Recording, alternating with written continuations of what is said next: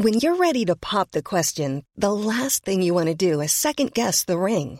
At Bluenile.com, you can design a one of a kind ring with the ease and convenience of shopping online. Choose your diamond and setting. When you find the one, you'll get it delivered right to your door. Go to Bluenile.com and use promo code LISTEN to get $50 off your purchase of $500 or more. That's code LISTEN at Bluenile.com for $50 off your purchase. Bluenile.com code LISTEN.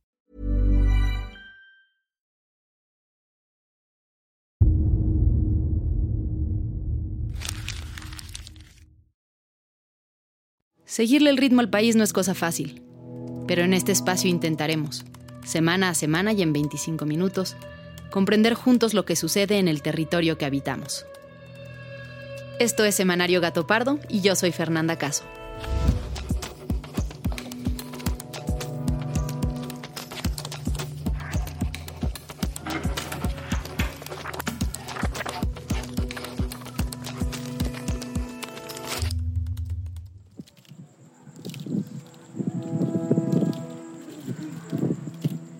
Eran poco después de las 11 de la noche del miércoles 8 de junio, en aquella colonia al noreste de Guadalajara.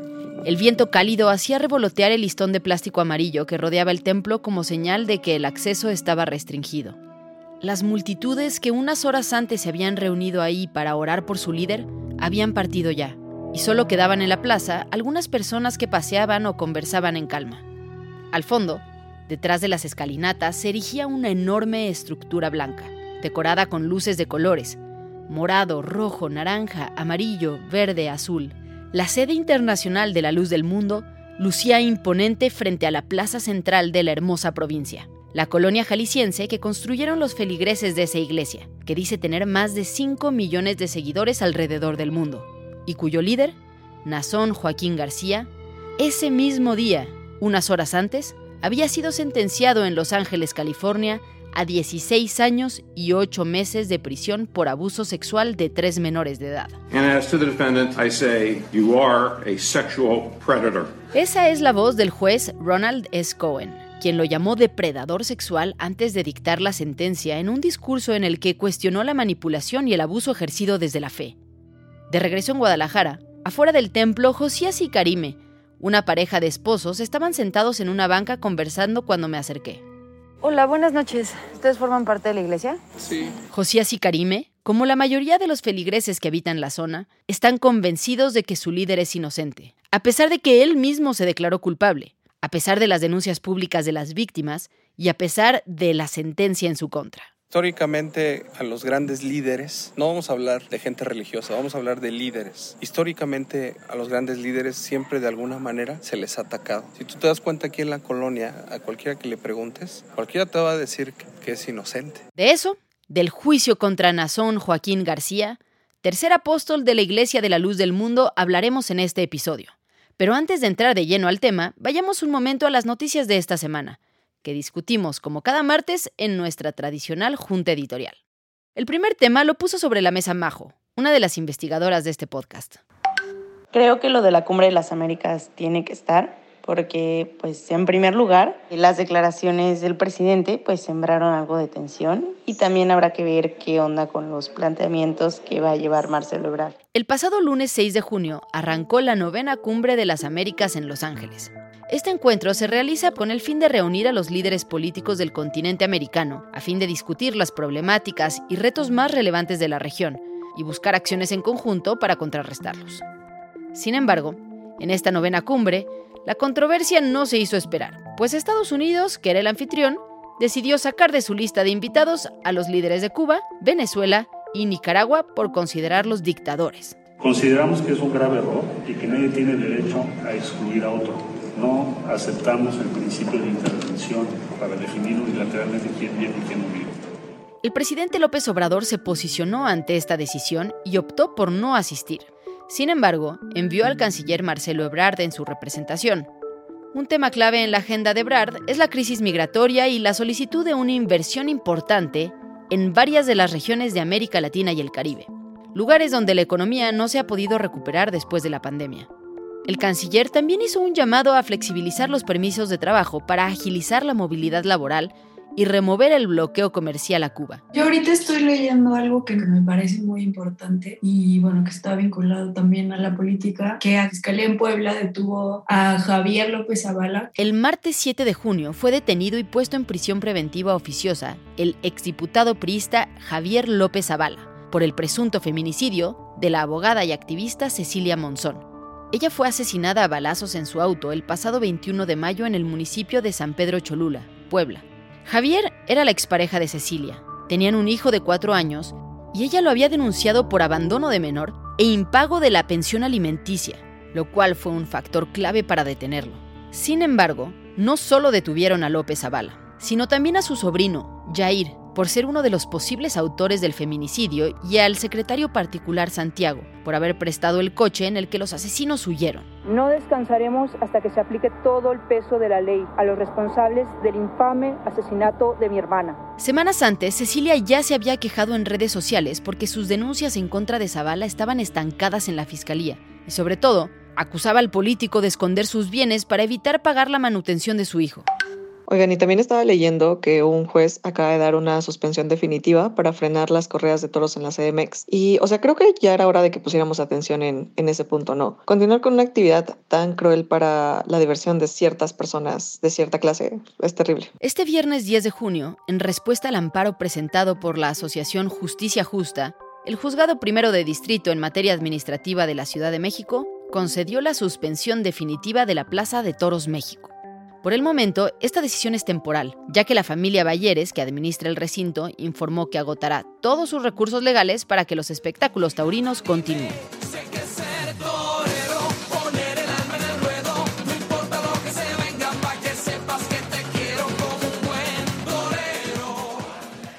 Actualmente, en el Congreso de la Ciudad de México hay una iniciativa de ley que busca prohibir las corridas de toros en las 16 alcaldías. Sin embargo, esta se mantiene en pausa. La mesa directiva que preside el morenista Héctor Díaz Polanco argumentó que quedó fuera del plazo para ser sometida a consideración de todos los grupos parlamentarios, pues Jesús Esma, quien además es dirigente del Partido Verde Ecologista y preside la Comisión de Bienestar Animal, no la ingresó a tiempo.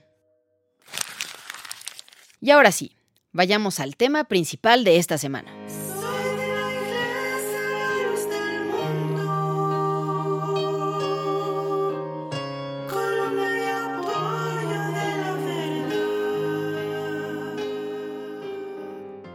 Nazón Joaquín García, conocido por sus seguidores como el apóstol de Jesucristo, fue detenido en Los Ángeles en junio de 2019 tras aterrizar en un jet privado.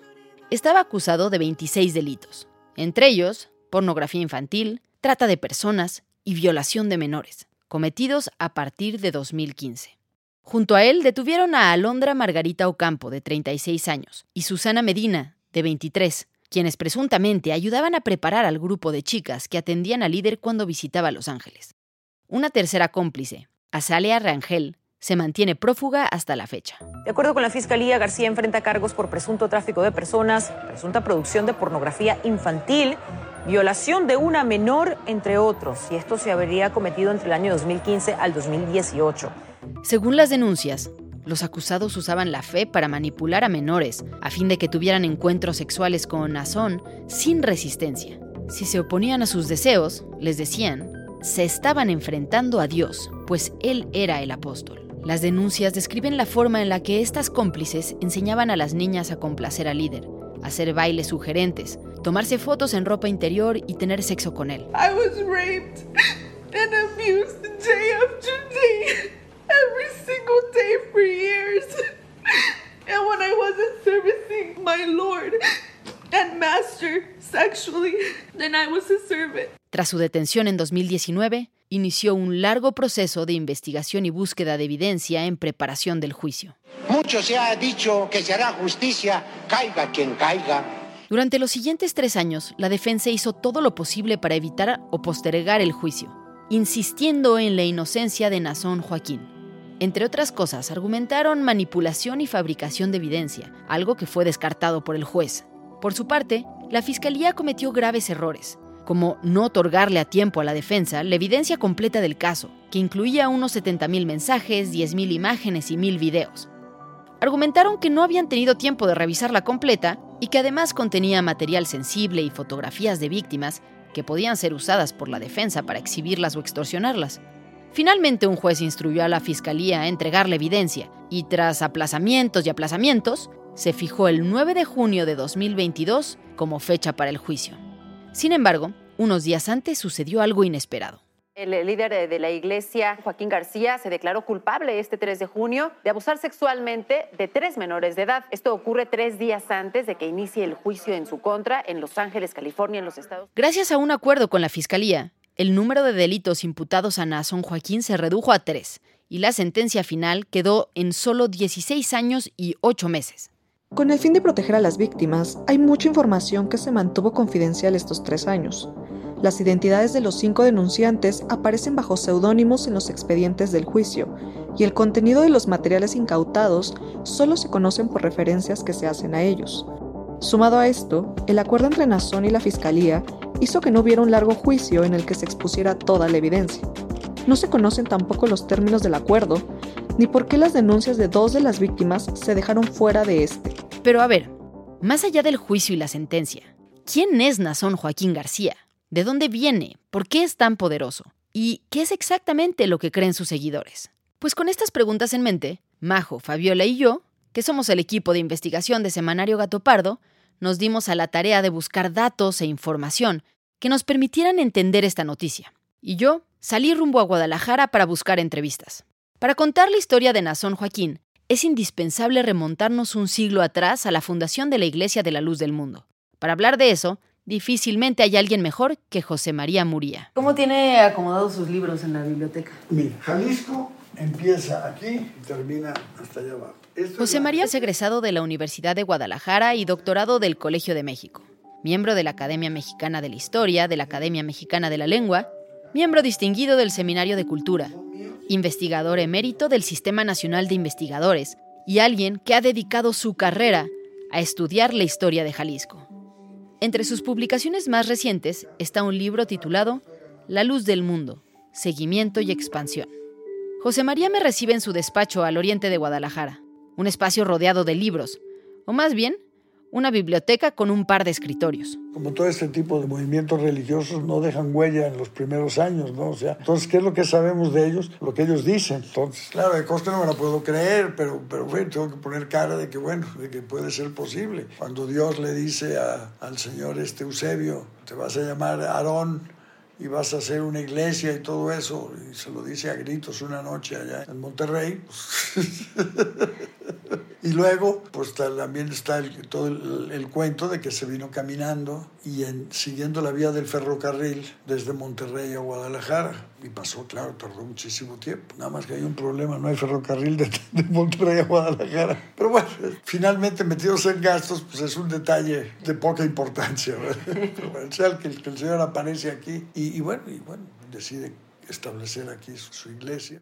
Eusebio era abuelo de Nazón Joaquín. Él vivía en Monterrey, era militar y había peleado en la Revolución. Estando allá, según relatan las historias religiosas, Dios lo llama, le cambia el nombre a Aarón y le pide que reinstaure su iglesia tal como era originalmente cuando Jesucristo la fundó. En 1953, Eusebio y la congregación adquirieron 14 hectáreas, las mismas donde se ubica su principal y pomposo templo, en Guadalajara. Al lugar se le conoce como la hermosa provincia. Para 1964, cuando muere, pues la iglesia había llegado ya a unos veintitantos mil fieles, ya se habían establecido en la colonia la hermosa provincia, ya la hermosa provincia daba trazas de estar mejor ordenada que muchas colonias populares. Este, ya, está, ya, daba, ya tenía el ritmo de que ahí no había pobres sí, pero miserables no. Quiero decir, una de las cosas que más admiro yo de esa agrupación es que todo el que se incorpora a ella y da muestras de que sí se quiere incorporar en serio, inmediatamente tiene trabajo, casa, sustento, medicinas y educación. El 64 es un año muy importante porque, bueno, muere Aarón y lo sustituye su hijo Samuel. Samuel fue un personaje excepcional no lo quiero decir ni para bien ni para mal, cada quien que opine lo que le dé su gana, pero era un personaje eh, de una capacidad de trabajo excepcional y de un sentido de la organización excepcional. Y a las pruebas me remito, le entregan una iglesia con unas 20 mil personas y él le deja a su hijo en 1914. Sí, 2014, ¿no? Recientemente. Sí en 2014, pues se la deja con 6 millones. Hoy la iglesia tiene presencia en 58 países y en todos los estados de la Unión Americana. José María llegó a ser cercano a Samuel. A pesar de no ser creyente, con frecuencia lo invitaban a eventos y reuniones. Según lo relata él, a la iglesia le convenía tener cerca a un académico que hablara sobre ello sin los sesgos de la iglesia católica, predominante en la región. Y a él le interesaba el movimiento desde un punto de vista histórico, sociológico y político. Le pregunta a José María sobre el manejo del dinero. Eh, sí, en efecto, la iglesia es generosa con los que entran, pero también los que entran cuando ya se consolidan tienen que ser muy generosos con la iglesia. Entonces la iglesia siempre tiene, la iglesia como tal siempre tiene dinero. ¿Es algo que se le exige a la gente o es algo que... Se le exige. ¿Y es en términos de porcentaje de sus ingresos? No tengo idea. A esas intimidades ya no me dejaron entrar. Visitar la hermosa provincia es como ir a otro planeta. Prácticamente todos los habitantes son fieles miembros de la iglesia. Quitando el templo, el lugar no es ni de cerca una colonia ostentosa, pero las calles están limpias, las banquetas cuidadas, se siente un ambiente de paz y seguridad. Las mujeres visten faldas largas, algunas modernas, de mezclilla y ajustadas, otras, las más conservadoras, holgadas y de colores oscuros. Los vecinos se conocen muy bien, sus padres eran amigos, sus abuelos construyeron el templo, sus bisabuelos edificaron las primeras casas con Aarón. Hoy, a pesar de todo, siguen siendo seguidores del apóstol Nazón Joaquín, uno de los diez hijos de Samuel, y quien, según dicen, fue revelado como apóstol a los miembros de la iglesia mediante sueños y visiones el 14 de diciembre de 2014, unos días después de la muerte de su padre. Se llama apóstol el que está guiando a este pueblo, apóstol de Dios. Su nombre es Nazón Joaquín García. Al día siguiente de la sentencia, el servicio de las 9 de la mañana en el templo está muy concurrido. De un lado, unas 300 mujeres con la cabeza cubierta con un velo oran de rodillas por su líder. Del otro, unos 50 hombres hacen lo propio. Los demás están trabajando. Quienes son el sustento económico en casa Usualmente asisten al servicio de las 5 de la mañana o al vespertino, al regresar del trabajo.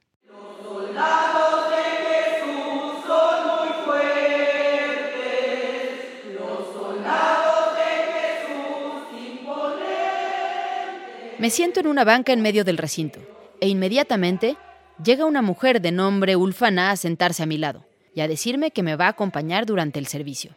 Amablemente me presta su himnario para seguir las lecturas. De tanto en tanto, los asistentes son llamados a orar.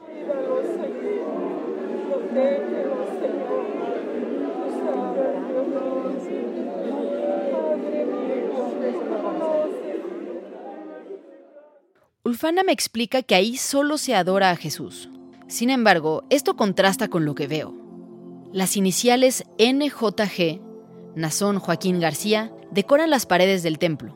Su nombre está inscrito en las bancas del parque y se dedica más tiempo a leer sus cartas que la Biblia durante el servicio de aquel día. En la librería se venden tazas, llaveros y bolsas con un escudo formado con sus iniciales. Y hay toda una sección con retratos suyos, desde pequeños, como para colocar en un buró, hasta unos muy grandes, como para decorar muros amplios. En las calles cuelgan pendones que celebran su cumpleaños y el día en el que asumió el apostolado.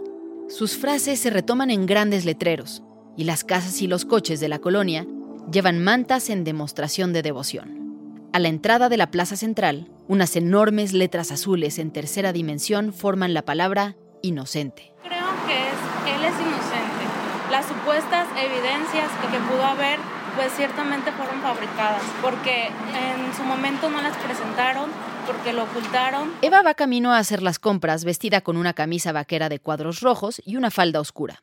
Me acerco a hablar con ella y me cuenta que forma parte de la segunda generación en la iglesia y que está absolutamente segura de que las acusaciones contra su líder son falsas. ¿Y las fotografías y los videos que encontraron en su celular, crees que eso también fue fabricado? Pues eh, desde el principio del, del, proceso se hablaba de que encontraron miles de fotografías, que encontraron muchísimos videos, en qué celular va a haber tanto espacio. para almacenar todo eso? ¿Y por qué desde un principio no lo dieron a conocer? La respuesta que me da Eva es similar a la que me dio Josías una noche antes, aquel a quien escucharon al inicio de este episodio. ¿Ustedes creen que puede existir la posibilidad de que sea cierto o no hay manera?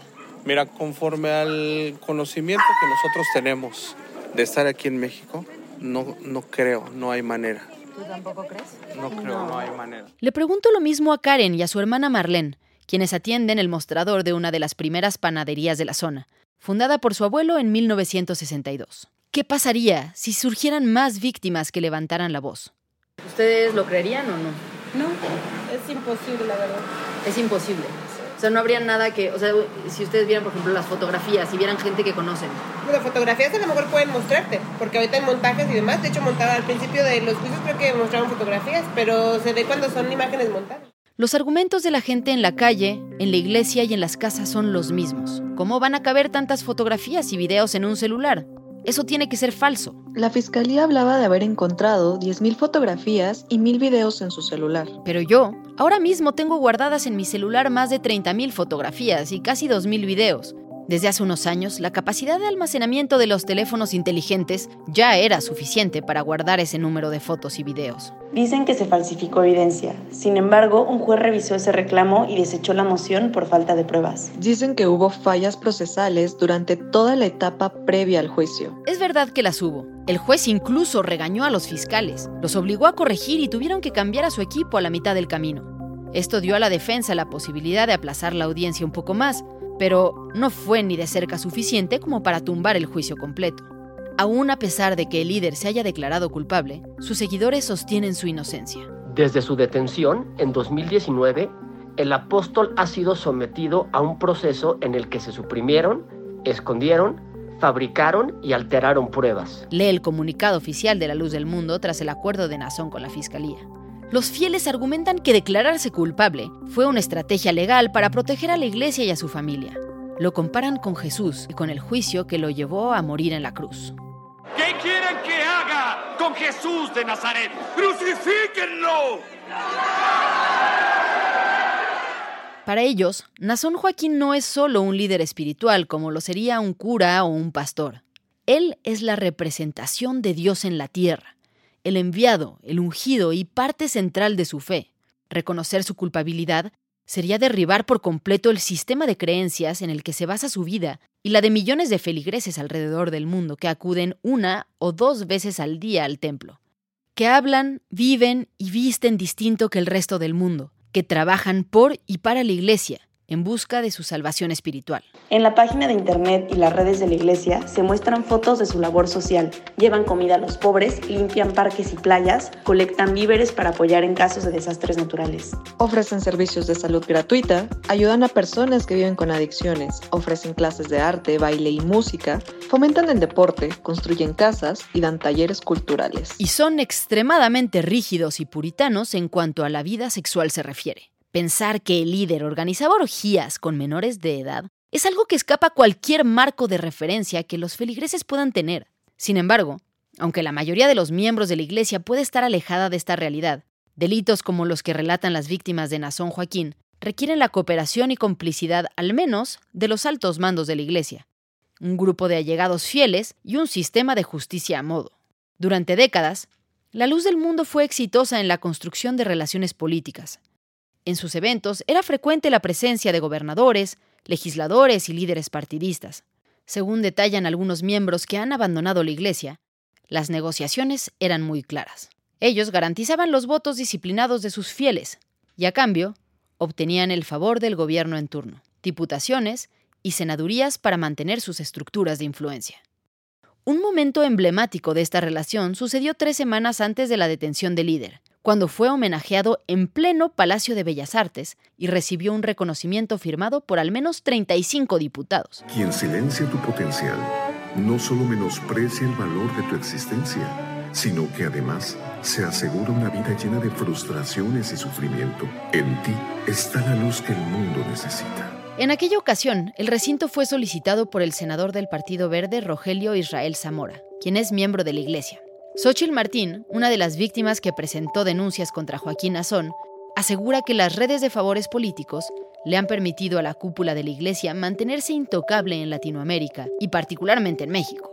Este audio es parte de una entrevista suya con Carlos Loret de Mola en W Radio trata masiva de seres humanos, de niños, internacional en Colombia, México, Estados Unidos, Europa. No entiendo. En México, ¿qué hace el presidente Manuel López Obrador abrazado de la mano de Israel Zamora, el senador, quien su esposa a mí me tocó? Y en Estados Unidos ella drogaba y violaba a muchachitas. Sin embargo, el juicio en Estados Unidos podría ser la primera grieta para que el sistema empiece a quebrarse.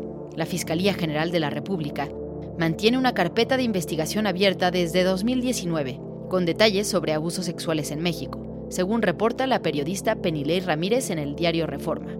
Según esta misma investigación, de manera paralela, el FBI tiene pendiente una indagatoria. Además, está aún por resolverse una importante demanda civil presentada por Xochitl y, desde 2020, la Unidad de Inteligencia Financiera, la UIF, presentó una denuncia contra Nazón Joaquín por lavado de dinero. Todo esto hace pensar que, incluso después de los 16 años que pasa en prisión, los problemas legales podrían continuar para el apóstol. Por ahora, aún tras las rejas, Nazón Joaquín sigue siendo el líder de esta iglesia. El Consejo de Obispos está encargado de ejecutar sus órdenes y comunicar los mensajes que él da desde prisión, donde escribe cartas que leen durante los servicios y su fotografía sigue colgada en las oficinas y hogares de los feligreses.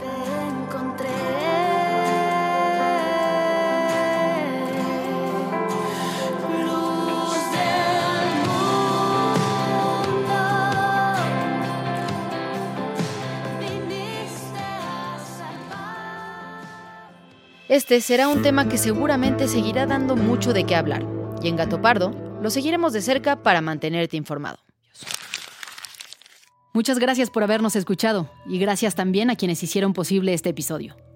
Alejandra González Romo, Guillermo Sánchez y Sandra Barba en la selección de temas y elaboración del guion. A Joaquín León en el diseño creativo, María José Vázquez y Fabiola Vázquez como asistentes de investigación y Pablo Todd de Mano Santa por la producción sonora. Nos encontramos aquí mismo, la próxima semana, en Semanario Gato Pardo. Para este episodio buscamos a las autoridades de la luz del mundo por distintas vías. En todas las ocasiones se negaron a dar entrevistas.